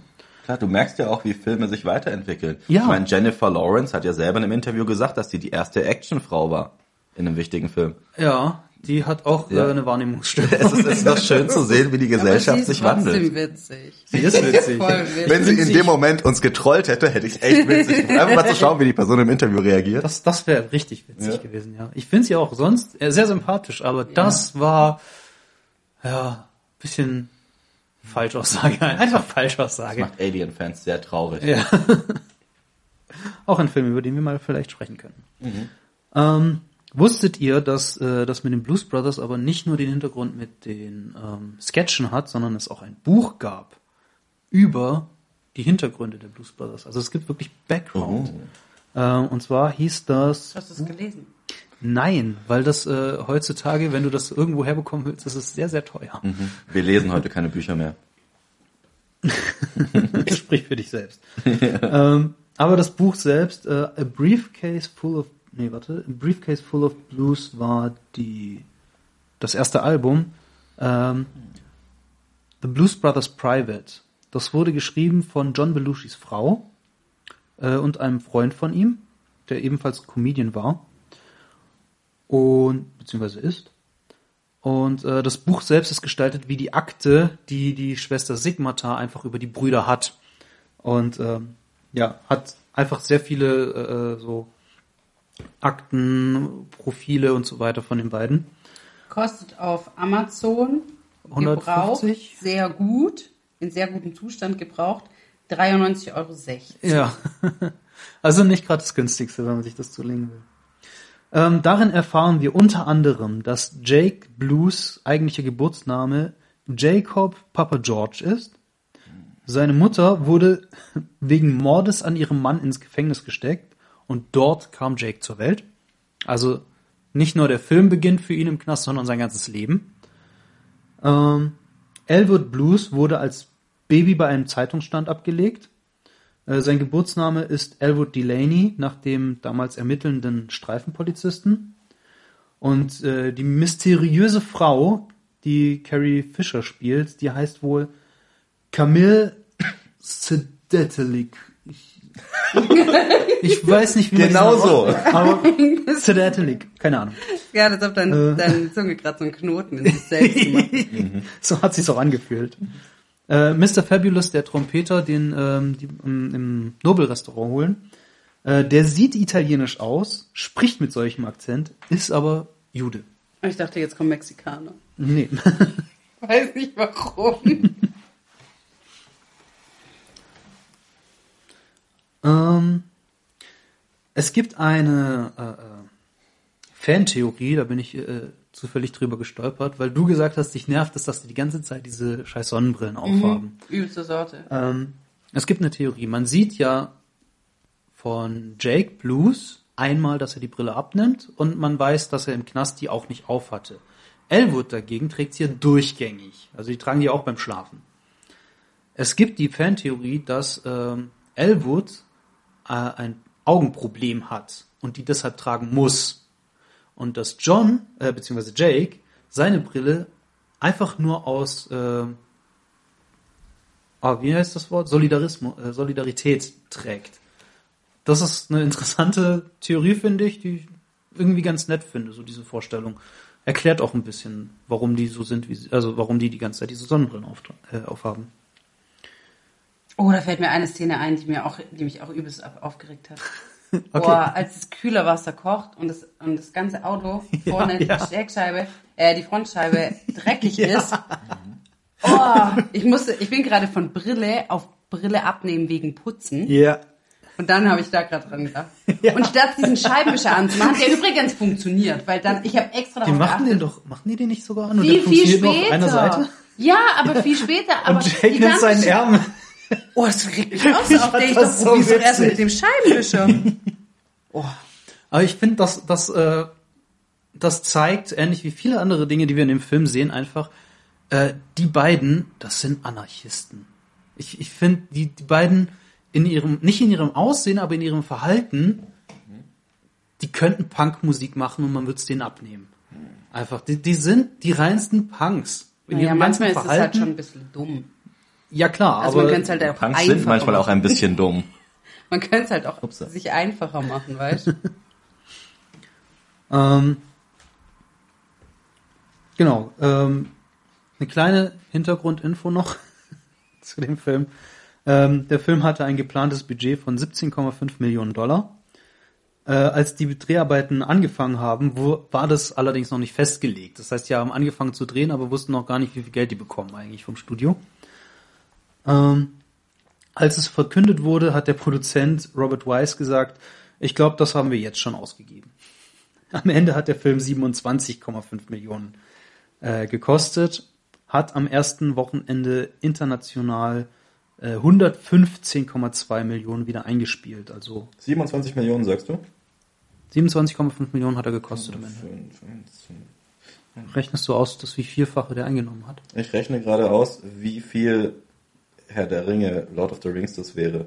Achso. 27.000? 27 Millionen. Das wäre 37 mal. Also Lord, äh, Rings of Power, die wundervolle Amazon-Serie, die etwa eine Milliarde Dollar gekostet hat, hätte man noch einstampfen können, stattdessen 37 Mal den ersten Blues Brothers Film machen können. Man stelle sich mal vor. Natürlich ist das keine komplett korrekte Rechnung. Ich habe die Inflation ausgelassen. Ja, klar. Manche von euch merken das gerade sehr. Mein Okay. Beileid. Ähm, ja, der Film wurde ein großer Erfolg. Äh, auch heutzutage wird er noch sehr positiv aufgenommen. Äh, als Beispiel bei IM IMDb ähm, wird der mit 7,9 Punkten von 10 gewertet. Bei Rotten Tomatoes hat er 72% positive Kritikerstimmen, bei den Zuschauern sogar 92%. Ähm, wie gesagt, ich persönlich fand den Film gut. Äh, was ich interessant finde, im Jahr 2010 wurde der Film vom Vatikan als katholischer Klassiker eingestuft. Die Kirche findet den Film geil, weil die beiden sind on a mission from God. Ach Was? so, natürlich. Ah, Und ich ja. finde, wenn man, wenn man mal anfängt rum zu interpretieren, ähm, finde ich sehr spannend, wenn wir ähm, so diese ganze Gottnummer mal mitnehmen oder, oder die äh, Mythologie mitnehmen. Die beiden haben eine unfassbare Plot-Armor. Ne? Also Plot-Armor für alle Leute, die das nicht wissen, ähm, den Hauptcharakteren kann nichts passieren, weil man braucht sie ja noch für die Story. Ne? Klassisch in Actionfilmen In vor allem. jedem, wenn jedem Arnold Genau. Schwarzenegger und Sylvester Stallone-Film. Da schießt da schießen fünf Panzer auf die, Leute mit Maschinengewehren, alles, nix trifft die. Ja. Ähm, Das wurde in Ali G mal sehr schön persifliert, weil dann einfach mal seine Silhouette in eine Wand geschossen wurde, inklusive seines gewaltigen Schniedels. Ali G in the house. Ja, Oh ein fantastischer Gott. Film. Von Boah, hab ich den lange nicht mehr gesehen. boah, ewig her. Wird mal wieder Zeit, da spielt auch Martin Freeman mit. Als sein Kumpel. Das könnte zu einem späteren Zeitpunkt wichtig werden. Hashtag nächste Folge. Richtig. Ähm, ja, ich, ich habe mir mal ein bisschen Gedanken gemacht gehabt, wie man, wie man den Film interpretieren kann. Und äh, hab die mir mal, hab mir mal überlegt, was passiert eigentlich. Also die Brüder, die verändern sich ja wirklich überhaupt nicht während dem Film. Die sind am Ende des Films exakt dieselben Personen. Jake ist sogar an derselben Stelle im Knast. Ähm, aber egal was passiert, die, die Typen sind chaotisch, die sind cool und die sind unzerstörbar. Also es wird auf die geschossen, die sind äh, in Massenkarambolagen mit dabei, bei bei Autoverfolgungsjagden. Die fliegen. Die fliegen. In ihrem Auto, die fliegen.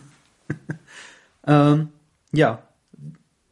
Wenn wir versuchen, eine Erklärung dafür zu finden, dann fällt natürlich sofort ein, äh, we're on a mission from God. Die Tatsache, dass Ja? Schwitz ohne Ende, sorry. Jeff, warst du schon mal auf einer Mission von Gott? Nee, aber auf mich wurde auch noch nicht geschossen, also weiß ich nicht, ob ich unter Gottes Schutz stehe. Wir sollen das ausprobieren. Äh, bitte nicht. Ich kann das gut. Ich glaube nicht, dass ich Plot Armor habe. Das wäre für die erste Folge von Jeff Ass. Oh ja.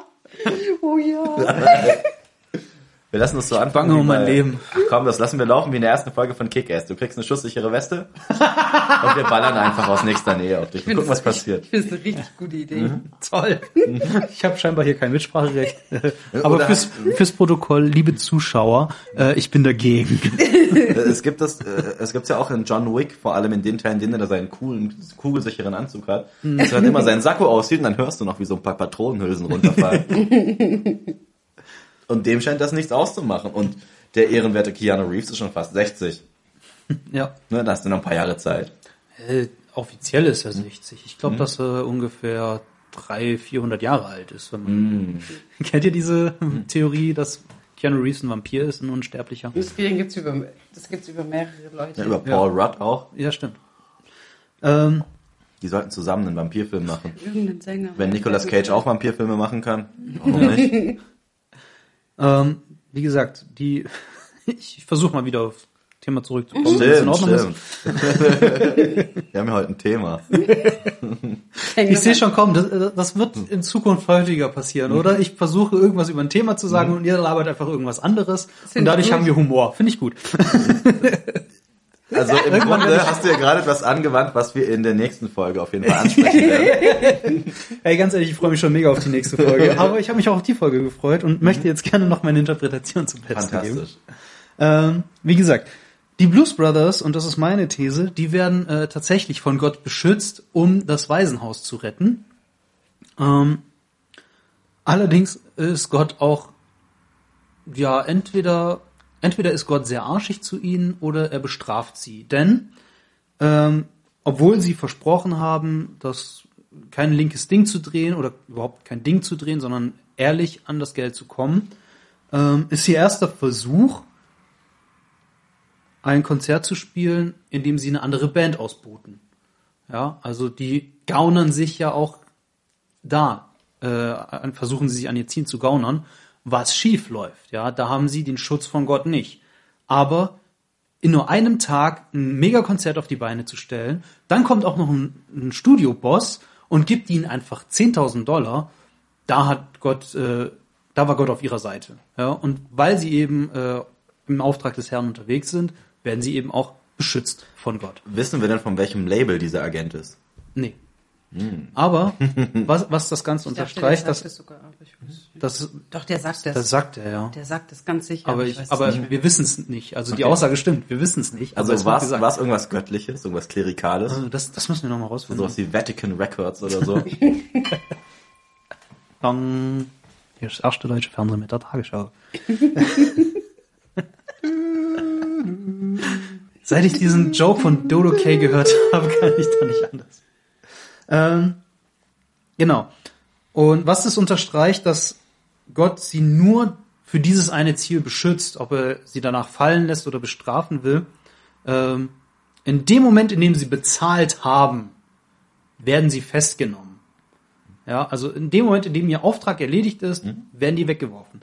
Also entweder beschützt Gott die beiden und bestraft sie dann, weil sie eben jede Menge Zeug kaputt gemacht haben und wahrscheinlich auch jede Menge Menschen gestorben sind während diesem Film, was man einfach nicht gesehen hat. Ähm, oder er lässt sie einfach fallen. Eins von beiden. War John Belushi 27, als er gestorben ist? Nee, der war älter. Weil ich glaube, Aretha Franklin hat's ja mit 27 erwischt. Oh, echt? Da bin ich mir gerade auch nicht auch im. Club 27? Das weiß ich nicht. Oder verwechsel ich da gerade was? Du kannst gerne mal äh, gleich mal nachschauen. Das würde mich jetzt auch interessieren. Aber ich dachte, sie wäre auch schon in dem Film über 27. Genau. Ja, das ist äh, meine Theorie, dass die tatsächlich on a mission from God sind. Das Ja, das ist richtig. Aretha Franklin ist auf jeden Fall älter geworden. Die ist 2018 gestorben und 42 geboren. Knapp über 27. Ja. Okay. Ähm, ja. Hab, habt ihr noch was, worüber ihr gerne reden wollt? Ah, eins fällt mir noch ein. Äh, Thema Nazis noch einmal. Ein letztes Mal, weil, weil ich diesen Fakt einfach so unfassbar witzig John ist übrigens 33 geworden. Ha, ich wusste ja weiter. Ähm, und zwar mussten, also ich, ich habe ja vorher erzählt, dass es in der finalen Verfolgungsjagd, dass die Nazis nochmal gekommen sind und dann diese Brücke runterfallen. Und man sieht ja noch sehr lange, wie die mit diesem in diesem Auto in der Luft sind. Oh ja. Sehr, sehr, sehr lange. Und der eine dem anderen noch sagt, äh, Chef, ich habe sie immer geliebt. Sagt nicht Chef, er sagt Führer. Führer, ja. Ähm, für die Dreharbeiten musste eine Sondergenehmigung ein, eingeholt werden. Weil man Und zwar sind von der, so weit, dass man irgendwo so weit runterwerfen darf. mehr oder weniger, äh, und zwar äh, eine Sondergenehmigung der Bundesluftfahrtbehörde. Denn die Filmcrew musste mit mehreren Versuchen belegen, dass sie genau kalkulieren konnten, wo der Wagen einschlug. Denn die haben den Wagen wirklich mit einem Helikopter hochgehoben und fallen gelassen. Und die mussten erstmal beweisen, wir wissen, wo das Ding hinfällt, wir können das genau berechnen und dadurch haben die die Sondergenehmigung bekommen. Und es Also- ist dann auch so durch den Asphalt geknallt? Das war dann ein Trick, äh, ein Filmtrick. Aber Hätte mich nämlich gewundert. ja, das hat mich auch gewundert. Aber die haben tatsächlich einfach ein, äh, warte, was war das? Ein Ford Pinto war das. Den sie einfach aus dem Himmel von einem Helikopter abgeworfen haben. Ich überlege gerade, ob der Ford Pinto das auch ist, der in Top Secret in die Luft geht. Das Also weiß es gab irgendein Ford-Modell, das super anfällig war dafür, dass es in Brand gerät. Und dann war es, glaube ich, in Top Secret so, also ich glaube zumindest, dass es ein Ford Pinto war, dass zwei Autos sich einfach nur leicht berühren, das ist so bling und puff, explodieren die total. Das weiß ich nicht. Was Das, das äh, vielleicht, wenn wir, wenn wir mal über Top Secret sprechen, vielleicht finden wir das dann raus.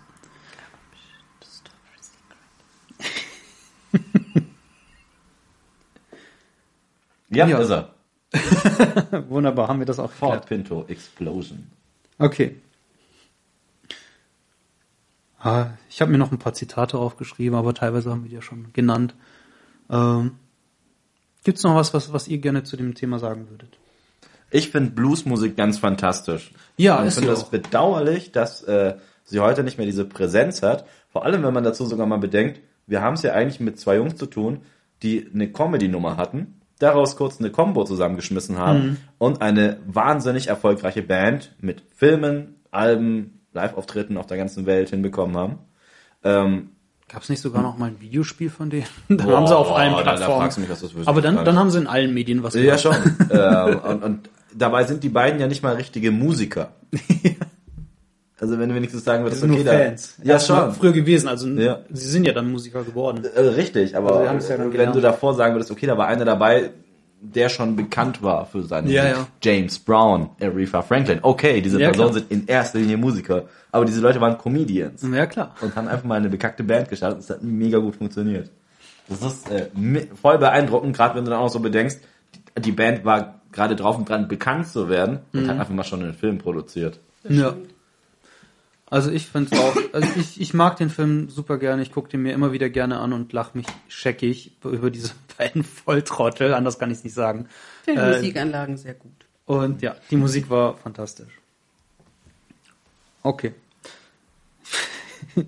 Ich fand es auch geil, als, als die zum ersten Mal in dieser Bullenkutsche sitzen oder im neuen Bluesmobil äh, und Elwood sagt, es hat einen Bullenmotor auf 350 PS aufgeblasen, es hat Bullenreifen, Bullengetriebe, Bullenstoßdämpfer. Das ist ein Modell, das von katalytischen Konvertern gemacht worden ist. Läuft also mit Normalbenzin. Was sagst du jetzt? Ist das das neue Bluesmobil oder was? Der Zigarettenanzünder ist kaputt. Fand ich super geil. Okay. Dann würde ich sagen, äh, war's das mit der Folge heute. Ja, wir haben eine Frage ans Publikum. Wir haben soweit keine offenen Leserbriefe. Das stimmt. Echt, damit Leute. Frage ans Publikum. Wir hatten eine Frage ans Publikum. Erinnerst du dich nicht an Jeff S? Ah, stimmt! Ah, Entschuldigung, Ja, ja. wie konnte ich Jeff erst vergessen? Okay, sorry. Falls ihr sonst noch eine Publikumsfrage braucht, was war denn das letzte Live-Konzert, das ihr gesehen habt? Oh, schöne Frage. Ja, war ja in den letzten Jahren ein bisschen schwieriger. Mittlerweile wieder ganz gut. Ich muss ja gestehen, ich habe mir im Sommer 2019 äh, direkt nach einem Festival die Festivalkarte fürs nächste Jahr gekauft und habe dann erst letztes Jahr im Sommer, eine Woche bevor das Festival losging, festgestellt, dass ich ja eine Karte dafür hatte.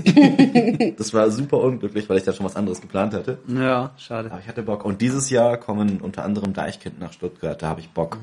Weil die machen so für mich neben Rammstein die geilsten Live-Shows. Okay. Auch wenn ich die Musik nicht mehr ganz so geil finde wie früher. Ja, ich werde mir nächsten Monat Skillet reinziehen. Ich mag die sehr gern. Da freue ich mich auch schon drauf. Und Jule, du? Ich habe noch kein Konzert geplant. Sind pur nicht auf Tour. Ich, warte, ich habe gesehen, dass die jetzt, glaube ich, diesen Monat in Stuttgart sind. Aha. Das hört sich so an, als würde ich nur pur hören. Du bist in dem Faschingsverein. Ja, das haben wir jetzt etabliert. Was ist jetzt Fakt? Ich war Tatsache wirklich schon zweimal auf einem pur siehst du. Konzert. Siehst du, erwischt. QED. Aber nicht nur. Ich glaube, mein letztes Konzert ist schon sehr lange her. Okay. Und was ich hasse, irgendwann finde ich sie auf dem Flohmarkt neben pur. Ich war auch am Samstag dem Blumentopf-Mann, Flohmarkt. Visionär. Alright, dann äh, beenden wir die Folge für heute. Wie gesagt, beantwortet die Fragen, die Philippe gestellt hat. Ich werde sie nicht wiederholen. Das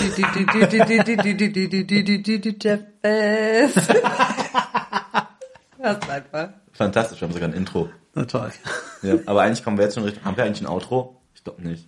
Äh, bisher haben wir äh, immer dieses eine Stück, das ich am Anfang und am Ende Ja. der Episode. Cool, das heißt, wir haben ein Intro, Aber- das gleichzeitig das Outro ist. Okay. Richtig. Äh, wie an, wir's sagen. an alle Musiker, ob ihr Blues macht oder nicht, Oh, da voll die draußen. gute Idee. Wenn ihr Bock habt, macht uns doch mal ein Intro. Ja. Oder ein Outro. freuen. Oder ein Outro. Oder Zwischenmusik. Oder sonst irgendwas. Wir freuen uns darüber. Ähm, Kann auch Black Metal oder sowas sein. das wäre Warte, ich habe mal gehört, was, wie war das? Komm, Black Schlager ist Metal? auch okay. Oder Hip-Hop. Oder wenn Pur das hören, schreibt uns doch mal ein Intro. Oder wenn ihr Pur kennt, fragt sie mal bitte, ob sie ein Intro für uns schreiben. Wir würden das sehr hart feiern. ähm, ich habe ja letzten Monat, apropos live Oder auch Deichkind, wäre auch in Ordnung. Ich habe Bodo Wartke live gesehen. Ah, da wollte ich auch Ja, einen. der kommt im verpasst. Juni nach Böblingen. Uh. Ja, Gehen wir dahin?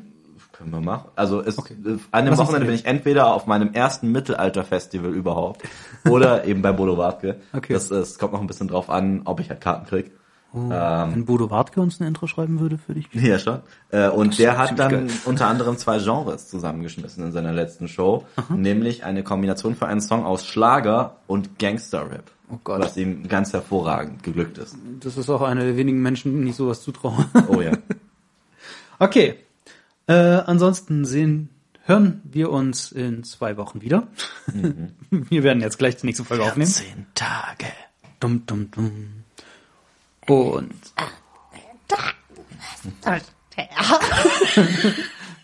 das war kein Hinweis Das auf die nächste Folge. Das hättest du bei der Stephen King-Folge machen müssen, ja? Nein, das war The Ring. Wollen wir, wollen, Das ist mir klar, das wird nicht so manchen Sinne Horror. wollen wir einen, einen Hinweis geben, was in der nächsten Folge kommt? Ja, auf jeden es geht Fall. um Eis. In der nächsten Folge geht es um Zombies. Es geht um Polizisten. Kulte in Dörfern und es geht um das Ende der Welt. Okay, ich glaube, das waren jetzt schon sehr krass viele Hinweise. Guck, ich hab's viel einfacher gemacht. Ich habe nur gesagt, ja. es geht um Eis. Das Ich würde sagen, ich würde sagen, wir äh, essen jetzt ein Eis. sein. Oh nee, nicht dieses Eis, weil ich bin da allergisch drauf. Dann nehmen wir nichts mehr auf. Okay, okay. Und Das dann äh, werden wir die nächste Folge aufnehmen. Und ihr hört die dann in zwei Wochen. Für uns ist es ein Eis. Für euch sind es zwei, Zwei Wochen. Wochen. Tata. Und bis dahin, äh, schaut Filme, lest Bücher und bis zum nächsten Mal. Tschüss. Ciao. Tschüssi.